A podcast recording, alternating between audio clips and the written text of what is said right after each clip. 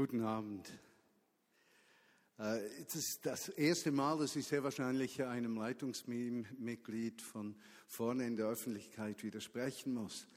Es ist für mich keine emotionale Situation heute, sondern eine tiefgeistliche. Aber da werdet ihr nachher darauf kommen, weshalb ich das so sage. Die Predigt heißt meine drei Liebesgeschichten, auf die komme ich zu. Aber eigentlich beginnt die Party heute. Heute beginnt die Party, weshalb? Weil Georgia und ich heute unsere Verantwortung in der Vignette Bern niederlegen. Am heutigen Tag. In der kommenden Woche feiern wir. Und am ersten Tag der kommenden Woche werden wir Marius und Caro anlässlich des Erntedankfestes einsetzen. Aber diese Zwischenzeit zwischen heute und dem nächsten Sonntag ist die Festzeit. Und nicht nur sinnbildlich, sondern wörtlich möchte ich damit zeigen, ich habe mich nie als Leiter der Vinia Pern per se gesehen, sondern immer als Assistenten des Hirten unserer Gemeinde Jesus Christus. Und in diese leitungslose Woche hinein, die jetzt kommt, sagen wir, Jesus, auch Sichtbar sind wir jetzt ohne Leiter. Und am Sonntag später bei, beim Fest wollen wir unser Herz öffnen und sagen, du hast jemanden berufen, Verantwortung zu übernehmen und dieser Mensch soll das tun. Heute also lege, legen Georgi und ich die Verantwortung nieder. Und wir möchten das tun, indem wir reflektieren und indem ich einige Dinge weitergebe, die mir da wichtig sind. Die heutige Predigt ist weniger an euch gerichtet als meine Antwort an Jesus. Heute predige ich zu Jesus im Beisein der Gemeinde.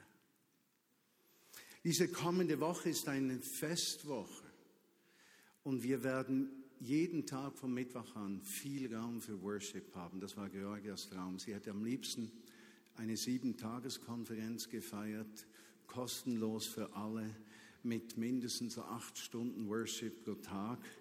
Äh, wir haben das etwas angeglichen, aber kommende Woche feiern wir vor Jesus die Dankbarkeit für seine Liebe zu uns.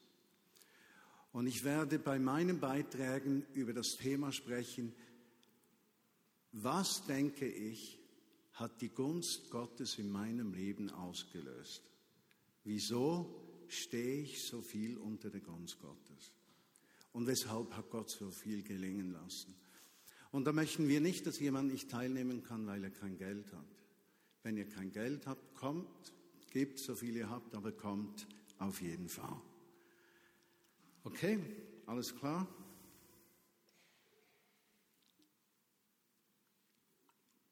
Für die Podcast-Zuhörer, das ist eine Rivella Blau, das ist ein Product Placement. Ihr kennt die Geschichte. Ne? Wenn ich, und dann am Sonntag, das möchte ich euch sagen, ist für mich die Feier nicht primär die Übergabe der Hauptverantwortung. Für mich ist die Feier vielmehr das Erntedankfest. Jetzt stimmt das Product Placement. Gell? Moment. Erntedankfest heißt, wir feiern Dankbarkeit für das, was Gott getan hat. Und ich habe mir einige Sorgen gemacht, habe schon gedacht, Übergabe und Erntedank heißt das unsere Kollekte, unsere Sammlung, unsere Gaben brechen ein. Dann bringt uns die Konferenz diese Woche doch finanziell auch etwas in die Bredouille. Auf jeden Fall so, dass Mario und ich begonnen haben zu beten, dass ein Spender in der Vinia Bern oder von außerhalb uns 150.000 überweist und wir gleichzeitig ein Erntedankopfer von 100.000 haben und dann ist alles wieder cool. Ja? Also lasst euch vom Geist Gottes führen. Ja, das meine ich ganz ernst. Äh, lasst euch führen, was Gott zu euch spricht. Doch, ich will zum Thema kommen. Ich möchte mit euch einen Text lesen, den ich immer als meine Arbeitsbeschreibung gesehen habe. Die Bibel gibt Arbeitsbeschreibungen. Hier ist meine. Die Arbeit habe ich bekommen vor 34 Jahren, im April 1978 zwischen Kalkutta und Nagpur. Als wir draußen übernachteten und ich empfand, der Geist Gottes spricht zu mir, Martin, geh nach Hause, gründe eine Gemeinde und wirst Tausende von Menschen in die Mission aussenden. Wenig habe ich gewusst, wie Gott das verwirklichen würde. Mein Herz brannte. Ich war 23 knapp und hatte keine Ahnung, wie das gehen soll. Es dauerte drei Jahre der Zubereitung, bis ich 26 war. Als wir dann am 9. September 1981 mit neun Personen die Vineyard Bern unter anderem Namen damals gründeten. Aber die Arbeitsbeschreibung war damals dieselbe wie heute. Und wenn ich heute diese Arbeitsbeschreibung lese, lese ich sie Gott zurück. Mit meiner Antwort, Jesus, ich habe diese Arbeitsbeschreibung erfüllt.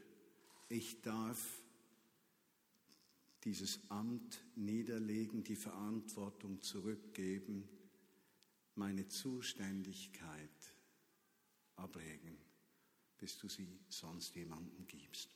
Im 1. Petrusbrief Kapitel 5, die Verse 1 bis 4 steht, den Ältesten unter euch sage ich, oder ich ermutige sie, ermahne sie, als ein Mitältester und Zeuge der Leiden von Christus, der auch der Herrlichkeit, die geoffenbart werden wird, teilnehmen wird.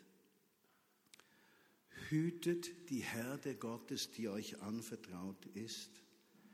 Wacht über sie, nicht weil ihr das müsst, aber weil ihr willig seid, denn Gott möchte das so.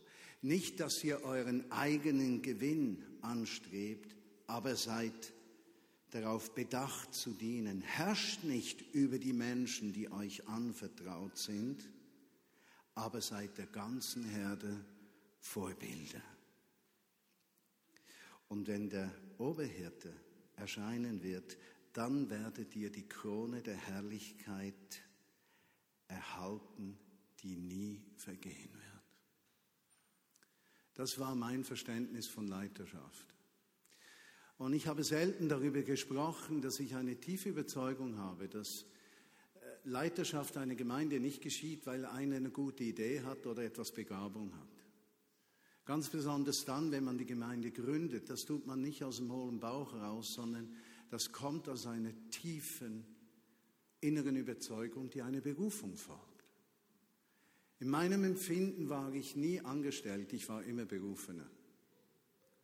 Ich hatte nie ein Angestelltenverhältnis mit einem Vertrag, wie übrigens die anderen im Leitungsteam auch nicht, sondern ich war berufen, diese Verantwortung der Leitung mit Georgia zusammenzutragen. Und ich verstand, dass ich immer direkt Gott gegenüber verantwortlich war und nicht primär Menschen, denn Menschen hätten mich in den Wahnsinn getrieben. Bei Gott fand meine Seele Ruhe. Und dieses Bewusstsein, dass ich von ihm eingesetzt bin, nicht weil ich das mir wünschte oder weil das eine gute Idee war oder weil ich begabt war, hat diese 31 Jahre Verantwortlichkeit und Leitung in meinem Leben unglaublich geprägt. Und die Dinge, die mir wichtig waren, die wurden zu einem Lebensstil, den ich nicht mehr loswerde. Ein Lebensstil, der an mir klebt. Und dann war es wunderbar zu sehen, wie dieser Lebensstil, diese Bereitschaft vorauszugehen, ja in gewissem Sinne habe ich es immer so verstanden, regiere wie ein König, aber niemand darf merken, dass du ein König bist. Regiere wie ein König, aber sei der Diener aller. Aber in deinem Herzen musst du wissen, Du bist ein König von Gott eingesetzt, um ihn zu repräsentieren für die Gemeinde. Und du bist ein Fürbitter, um die Gemeinde bei Gott zu repräsentieren. Du bist ein Prophet, um die Stimme des Herrn der Gemeinde zu vermitteln. Das in deiner eigenen Zerbrochenheit, Persönlichkeit, in deinem Wesen und deinem Sein. Und das habe ich aufrichtig getan. Doch wenn wir diesen Text anschauen, gibt es einige Stichworte, die ich herausstreichen möchte. Da heißt es, wach und hüte die Herde. Das ist etwas, auch wenn man das nicht viel gemerkt hat, das habe ich getan. Und ich habe vor allem eines versucht in diesen 31 Jahren, dass die Ärmsten häufig wichtiger sind als die Reichsten. Die Zerbrochensten mehr Platz haben sollen als die, denen alles gelingt. Und ich wurde vielleicht manchmal missverstanden an diesem Punkt und es war mir nie wichtig. Aber ich habe immer einige Menschen um mich gehabt, die haben es irgendwie nicht geschafft und ich durfte da eine helfende Hand sein in die Gemeinschaft rein. Manchmal funktioniert es nicht, aber ich habe gehütet. Ich habe die Herde gehütet. Ich habe über der Herde gewacht, nach meinem besten Wissen und Gewissen. Und ich habe das nie betrachtet als etwas, das ich musste. Ich hätte nie empfunden, Gott zwingt mich dazu. So war meine Leiterschaft nie ein Zwang. Ich war nie materiellem Zwang äh, unterworfen für mich persönlich, dass ich das wegen meines Einkommens getan hätte. Ich habe es nicht getan, um bekannt zu werden. Da hätte ich meine Gaben anders einsetzen können und hätte einen größeren Namen gekriegt. Das war es nicht. Es war mein aufrichtigstes Verlangen, mit Freude und Freiheit mich um das zu kümmern, was Gott mir anvertraut. Und da kann ich heute zu Jesus sagen, Jesus, das habe ich getan. Nach bestem Wissen und Gewissen. Er sagt, keinen unehrlichen Gewinn zu haben.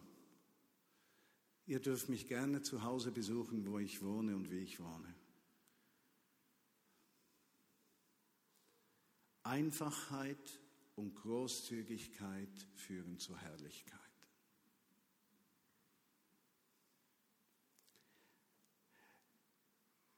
Wer ins Reich Gottes investiert, investiert in die Ewigkeit und nicht in die Zeitlichkeit. Die Ewigkeit bricht aber herein und macht den Armen reich.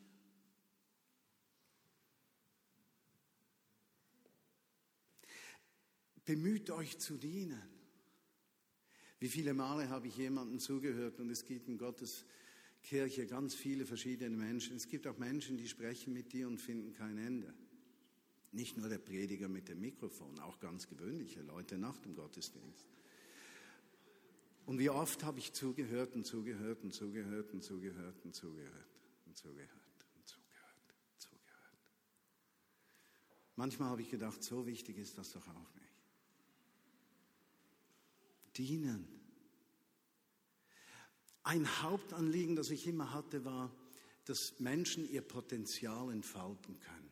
Und zu sehen, dass die Vineyard Bern ein Nährboden ist, wo Dutzende von Menschen Werke, christliche Werke begonnen haben in Afrika oder in der Schweiz oder anderswo, dass Menschen auch im Beruf Karriere machten. Und ich denke zum Beispiel an Wilf, politisch und jetzt mit der Weltallianz. Er wird übrigens am nächsten Sonntagmorgen, werden wir ihn segnen von der Vineyard her für diese Berufung als äh, Vize-Generalsekretär der weltweiten Allianz. Das ist ein Nährboden. Das hat er nicht gekriegt, weil er so schön ist.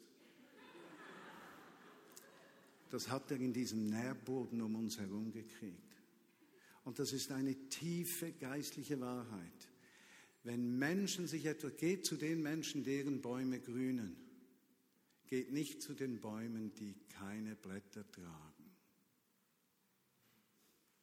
Denn die Bäume, die keine Blätter tragen, die werden euch bitter machen und die werden euch Mangel aufdecken. Die Bäume, die grünen, werden Versorgung und Dach sein für das, was Gott vorhat. Und unter diesen Bäumen werden neue wachsen.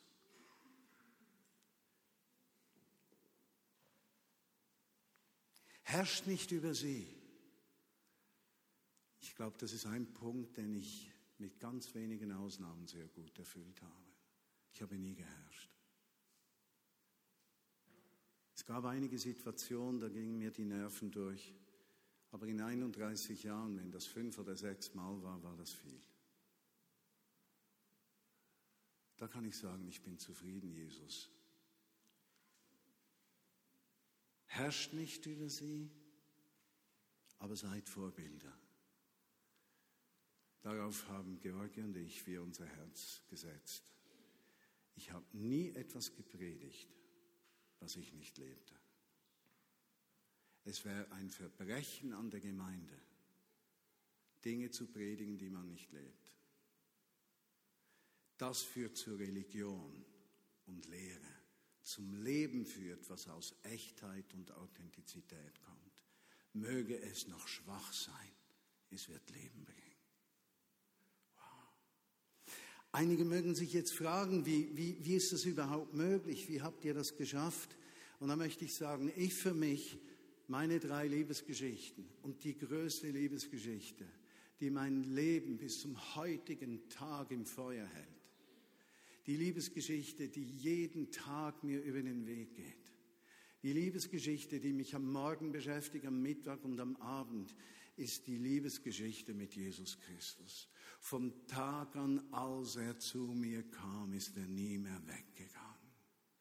Und wenn er auch nur ansatzweise kommt, ist mein Herz gefangen. Und es füllt sich mit der einzigartigen Liebe Gottes, die allen Schmerz verschlingt.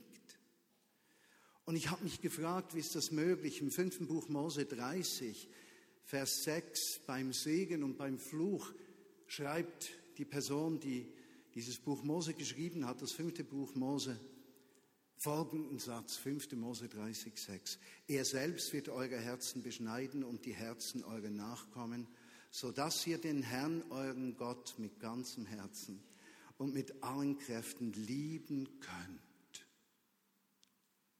Also diese Liebesfähigkeit Gott gegenüber ist ein Geschenk des Himmels. Die kannst du nicht kaufen. Keine Leistung bringt dich dorthin.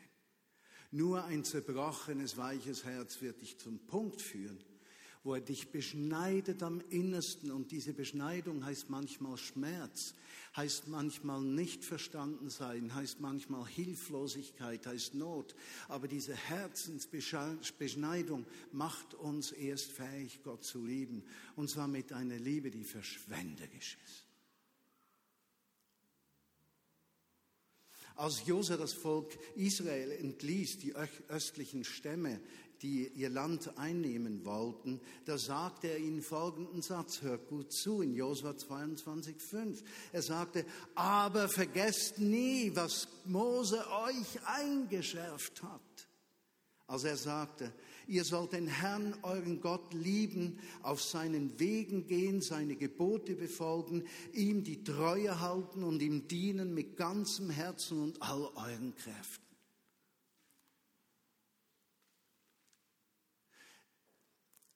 Liebesfähig Gott gegenüber zu werden, heißt sich von Gott lieben zu lassen. Und so viele Menschen heute, auch in christlichen Gemeinden, auch bei ihr, bei uns hier, suchen Zuflucht überall, nur nicht bei Jesus Christus, der das Leben gibt. Und glaubt mir eines, und das ist vielleicht eine Aussage, die ich euch allen mitgeben möchte, auch von mir her.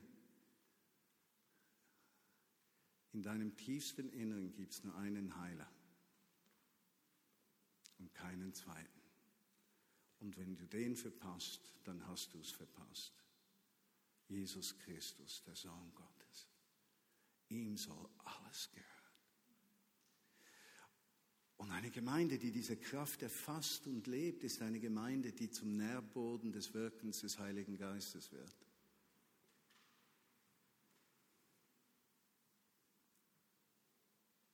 Salomo. Beim Antritt seiner Herrschaft heißt es in 1. Könige 3,20, Salomo liebte den Herrn und befolgte seine Gebote, wie es sein Vater getan hatte. Komma, aber auch er opferte an falschen Opferstätten. Nun, wir schauen dann den zweiten Teil der Geschichte an, aber dieser Satz ist etwas vom Tröstlichsten für Menschen, die Verantwortung tragen. Salomo liebte den Herrn, befolgte die Gebote des Herrn, tat wie sein Vater, aber er war noch nicht vollkommen. Wie schlimm wäre es, wenn die Vorbilder des Glaubens vollkommen sein müssten, wir hätten nie eine Chance. Wir würden aufhören, bevor wir begonnen haben. Und so kann auch ich sagen, aber auch er opferte vielleicht nicht an anderen Opferstätten, aber meine Unvollkommenheit, Schwachheit, meine Persönlichkeit, Dinge meines Lebens, die noch nicht so sind, wie Jesus die haben möchte. Sie gehören zu mir und sie machen mich nahbar als Leiter. Sucht nie einen vollkommenen Leiter. Ihr werdet ihn weder finden, noch wird er euch geschenkt. Ihr werdet nur enttäuscht sein.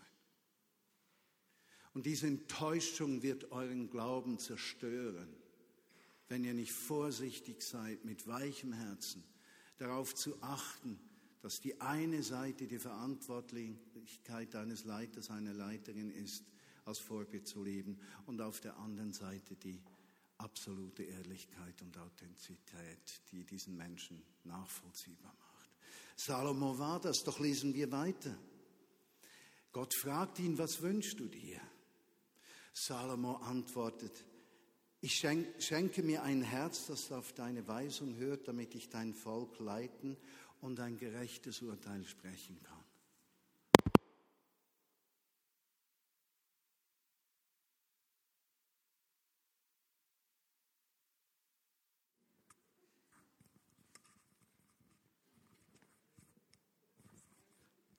Das war der Himmel. Der donnert. Ich habe das versucht, gerecht zu sein.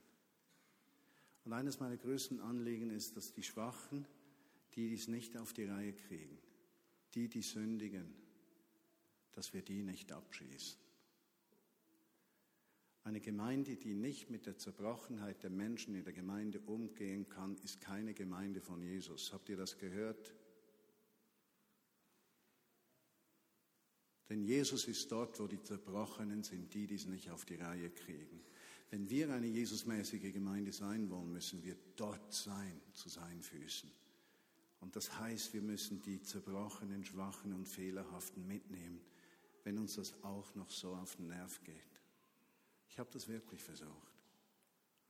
Und ich kann Geschichten nicht erzählen, weil ihr die Leute kennt. Aber das würde es ja besonders spannend machen jetzt eine solche Geschichte zu hören.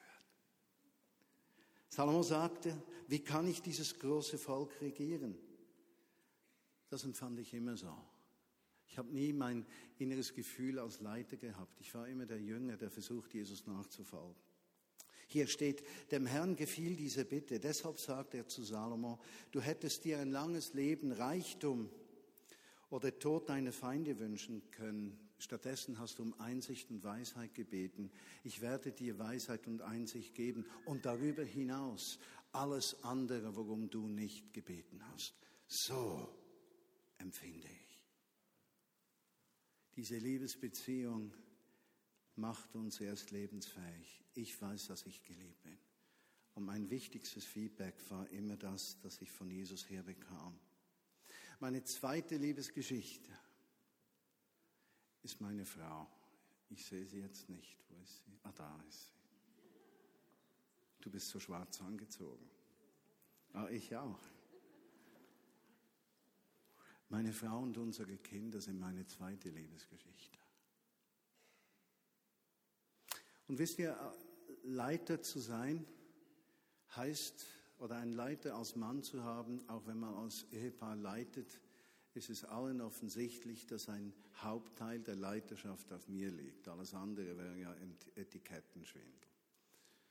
Aber eine Frau eines Leiters, wie ich es bin, deren Leben ist nicht so einfach. Da heißt es verzichten, Zeit, Geld, Aufmerksamkeit, teilen mit Menschen nicht bedroht sein, wenn der Mann eine Frau umarmt, weil er weiß, dieser Mensch braucht das, diese väterliche Zuneigung. Keine Eifersucht, kein Wetteifer mit den Gaben des Mannes. Es ist gar nicht so einfach, so zu leben. Wenn jemand anruft, wird der Mann verlangt. Wenn sie unterwegs ist, ist sie immer die Frau des Martin. Du bist doch Martins Frau. So zu leben ist nicht so einfach. Fünf Kinder zu erziehen gleichzeitig und als Familie Jesus zu dienen und das aufrichtig tun mit Menschen am Tisch, Mörder, Verbrecher, Huren und andere. Das ist nicht so einfach. Journalisten muss ich noch nennen. Die kann man gut bei den Verbrechern und so einreihen.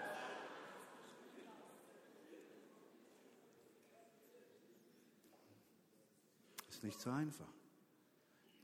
Ich habe Georgia mit 18 kennengelernt, sie war 17. Wir haben uns verliebt, wollten so schnell wie möglich miteinander ins Bett, das haben wir getan, kriegten ein Kind mit 19 und 18. Ein halbes Jahr später durfte ich Jesus kennenlernen, hat er mich gefunden. Zwei Jahre später hat er äh, Georgia gefunden. Und meine Frau hat dort nicht nur Ja zu Jesus gesagt, sondern auch Ja zur Berufung meines Lebens. Denn vom Tag meiner Hinwendung zu Christus hin war meine Berufung klar. Eine Frau braucht Größe, um so zu leben. Und diese Bereitschaft zu verzichten und nicht zu murren, ist unglaublich. Diese Liebe von meiner Frau hat mich am Leben erhalten bis zum heutigen Tag. Ich habe ein Zuhause.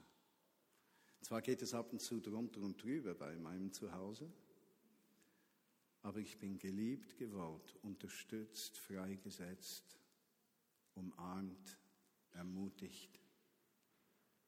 Was gibt es Schöneres? Schöneres?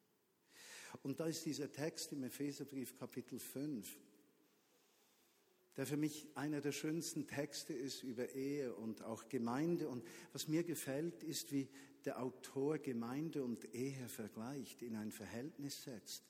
Das haben wir noch nicht erkannt, aber darüber möchte ich zwei, drei Worte am Schluss sagen hier in diesem Text, und ihr Männer liebt eure Frauen, genauso wie Christus die Gemeinde geliebt und sich hingegeben hat, sich der Frau hingeben.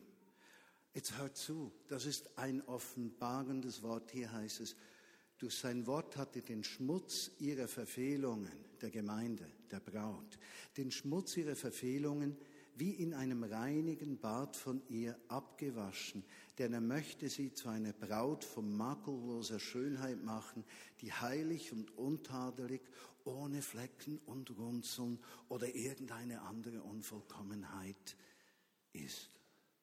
Und überlegt euch Männer, wenn wir unsere Frauen lieben, so lieben, wie Christus die Gemeinde liebt, dann sehen wir weder die Flecken noch die Runzeln, noch Unvollkommenheit an ihrem Wesen, ja?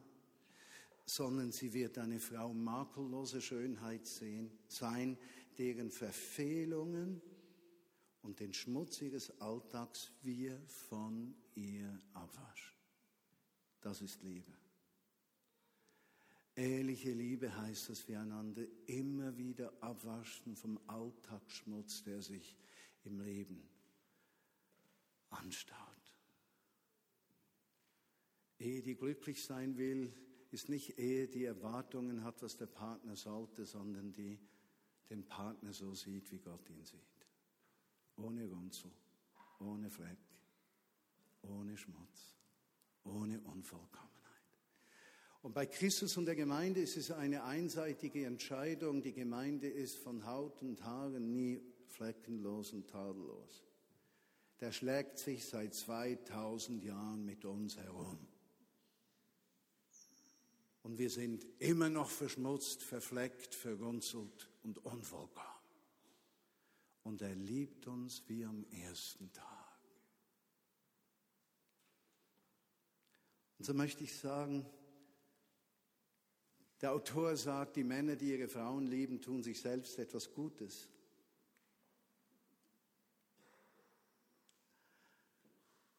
Ich habe meine Frau immer leidenschaftlich geliebt und liebe sie heute noch. Und wenn ich heute die Verantwortung hier niederlege und diese Predigt Jesus halte, kann ich sagen, Jesus, ich habe sie nie betrogen. Ich habe sie immer heiß geliebt. Ich habe dein Wort ernst genommen. Dein Wort ist meines Fußes Leuchte. Und das hat nichts mit Gefühlen zu tun. Das ist nicht emotional. Das ist klare Spiritualität vom Feinsten.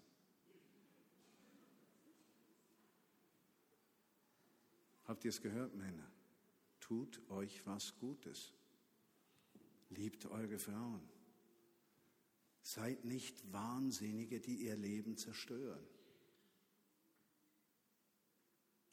Meine dritte Liebesgeschichte. Die schwierigste. Die, die mich am meisten herausgefordert hat, die, die mich am meisten geschmerzt hat, die mich hin und her wirft, ist die Liebesgeschichte, die Gemeinde. Denn ein Leiter, der seine Gemeinde nicht als Liebesgeschichte betrachtet, kann sie nicht leiten. Du kannst nur leiten, was du liebst. Alles andere ist unehrlich, abscheulich, Religiosität und Lehr. Aber diese Liebe zur Gemeinde, die macht dich verletzlich. Sie macht dich hilflos. Sie trifft dich. Sie trifft dich, weil du immer wieder deine Empfindungen, deine Bedürfnisse zurückstellen musst. Du hast gar nie Raum dafür.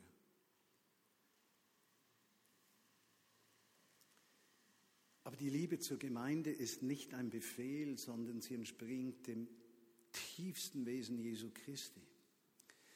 Und wenn ein Leiter sich als König sieht und Repräsentant von Jesus im Leben der Gemeinde, dann kann er nicht anders, als diesen manchmal dornenvollen Weg zu beschreiten und sie zu lieben. Und ich liebe diese Gemeinde. Ich liebe sie so tief. Alle, die heute hier sitzen, alle, die dabei sind und die ein, 2000, die mal dabei waren.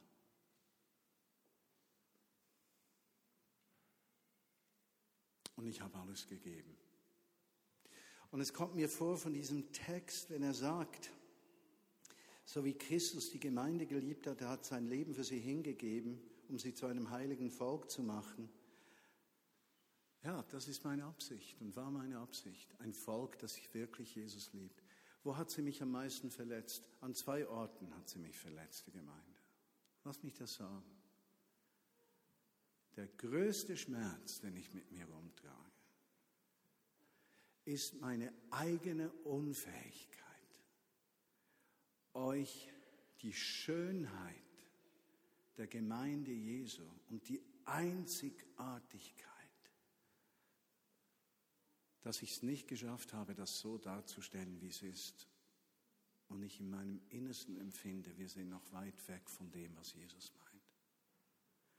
Diese Gemeinde, wo sich die Menschen verschenken, einander vergeben, wo keine Armen sind, weil sich alle kümmern, wo wir einander ernst nehmen, wo der Ungebildetste wertvoll ist und nicht Bildung haben und Sein bewertet werden, sondern die Einfachheit dieses Geschöpfes Mensch, den Gott liebt. Das ist mein größter Schmerz. Und dieser Schmerz treibt mich um im Traum. Jesus, lass es Wirklichkeit werden beim nächsten König. Und ich hoffe, ihr werdet nie einen Witz darüber machen. Marius und Caro haben Jesu Berufung. Für sie ist das nicht Job aber behandelt sie mit Respekt. Und wenn ihr nicht den Menschen respektiert, respektiert das Amt, das Jesus gegeben hat. In der amerikanischen Armee, da grüßt man nicht den Menschen, sondern you're not greeting the man, you're greeting the rank. Ja. In der Schweizer Armee weiß ich das nicht, weil ich nie hier war. Gut, bei der anderen war ich auch nicht. Aber ich habe es ich hab's im Film gesehen. Wow. Er sagt in Vers 32 von Epheser 5, hinter diesen Worten verbirgt sich ein tiefes Geheimnis. Ich bin davon überzeugt, dass hier von Christus und der Gemeinde die Rede ist. Meine, das müssen wir mal Zeit nehmen, darüber nachzudenken. Das machen wir nicht jetzt. Aber am Anfang dieses Epheser-Textes heißt es, gebt also sorgfältig darauf acht, wie ihr lebt. Verhaltet euch nicht wie die unverständigen Menschen, sondern verhaltet euch klug. Macht den besten Gebrauch von eurer Zeit, gerade weil wir in einer schlimmen Zeit leben. Lasst es daher nicht an der nötigen Einsicht fehlen, sondern lernt zu verstehen, was der Herr von euch möchte.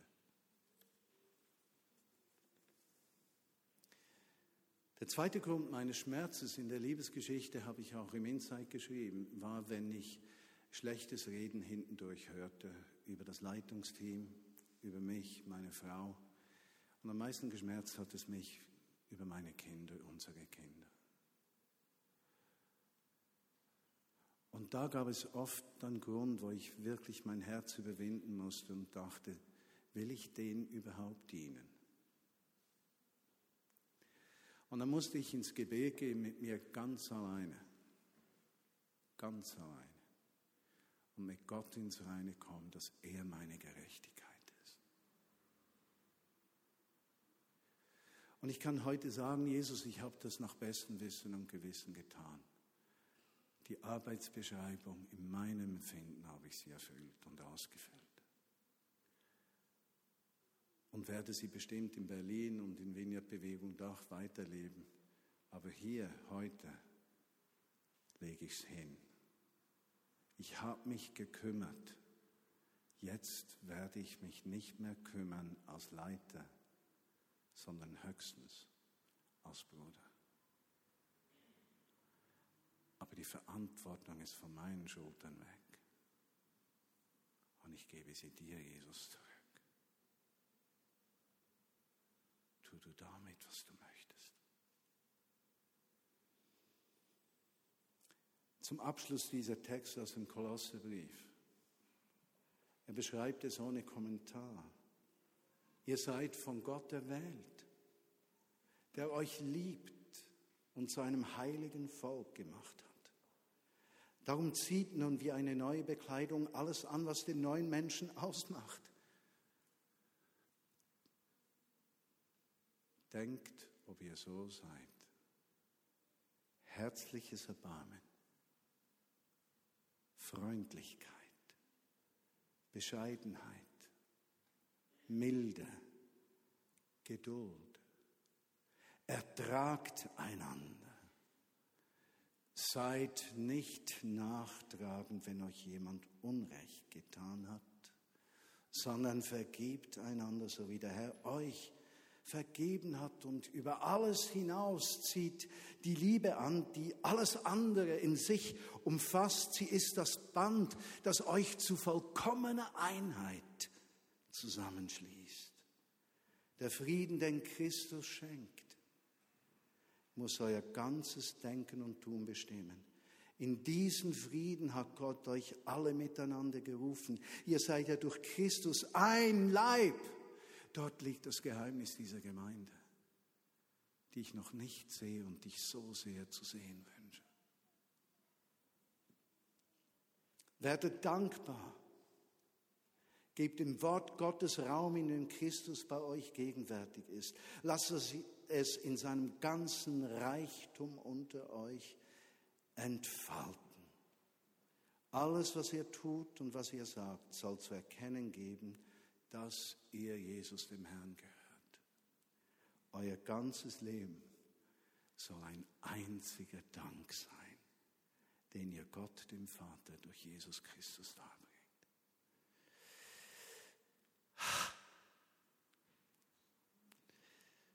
Und jetzt möchten George und ich, und ich bitte dich, dass du nach vorne kommst, George, diese Verantwortung niederlegen. Darf ich euch nochmal auch den Podcast zuhören sagen, wir legen es nieder. Jesus füllt es auf, sichtbar für diese kommende Woche. Am Sonntag in der Woche geht es weiter. Aber wir sagen sichtbar. Wir sagen sichtbar, diese Gemeinde ist jetzt umgeleitet.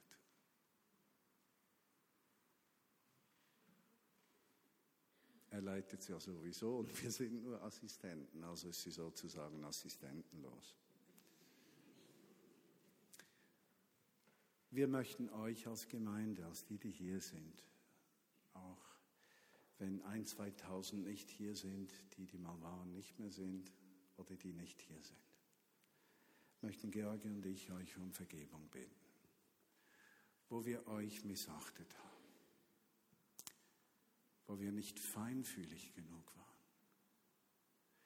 wo wir Entscheidungen getroffen haben, die ihr als fragwürdig empfunden habt oder falsch, wenn ihr euch ungerecht behandelt empfunden habt wenn wir irgendeinen Anstoß gegeben haben, dass euer Glaube nicht gewachsen ist, sondern eingebrochen ist, dann möchten wir euch um Vergebung bitten. Wir haben die Sache der Vineyard gut begonnen. Wir wollen sie zu einem guten Ende. Es ist einfacher, gut zu beginnen, als gut zu enden.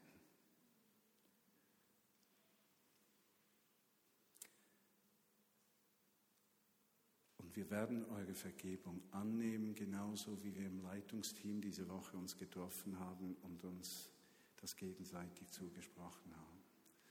Georgi und ich gehen ohne Rucksack aus Bern, aus der Verantwortung. Keine Steine, keine Lasten, keine Bitterkeit, keine Vorbehalte, keine Ängste.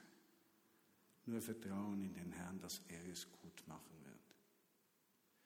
Und gleichzeitig möchten wir euch vergeben, wo ihr uns verletzt habt, Unrecht getan habt, verleumdet habt, auch aus Mangel an Wissen, wenn es um seelsorgerliche Dinge ging, über die ich, wir nicht sprechen durften, wenn ihr uns beurteilt habt, wenn ihr unsere Kinder verletzt habt, mit Urteilen und Aussagen unser Leitungsteam in ein schlechtes Licht gerückt habt. Wir vergeben alles. Von unserer Seite her wollen wir nichts zurückhalten. Wir wollen mit freiem Herzen gehen und jedem von euch mit Freude begegnen können.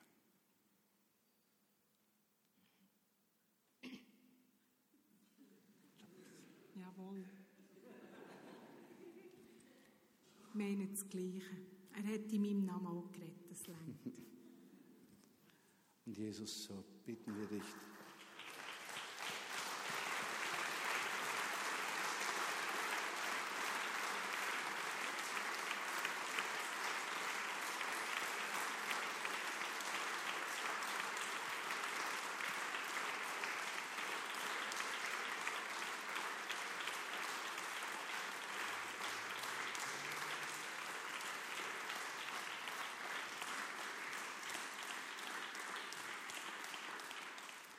Und im Namen Jesu vergebe ich euch. Und Jesus, George und ich geben die Verantwortung ab, legen sie zu deinen Füßen und sagen dir, du bist der Herr. Und ich sage dir, Jesus, nach bestem Wissen und Gewissen haben wir deine Arbeitsbeschreibung ausgefüllt. Mit Freude und mit Schmerz. Aber heute mit riesiger Dankbarkeit, dass du uns bewahrt hast und wir nicht gefahren sind dass du uns bewahrt hast, keine Gemeindespaltung in den 31 Jahren. Trotz widerwärtiger Gebäudesituation hast du uns nie alleine stehen gelassen. Trotz finanziellen Herausforderungen hast du uns immer die Kurve geschenkt. Du hast uns Liebe im Team geschenkt und Liebe in der Ehe. Und du hast bewirkt, dass George und ich uns so lieben wie am ersten Tag. Oder einfach ganz anders. Und ich nehme deine Vergebung für Georgie und mich in Anspruch, wo wir gefehlt haben an deinem Leib, an der Gemeinde, die du leidenschaftlich lebst, die das Zentrum deiner Aufmerksamkeit ist, die der eigentliche Inhalt des Evangeliums ist, wie es denn sichtbar wird in der Welt.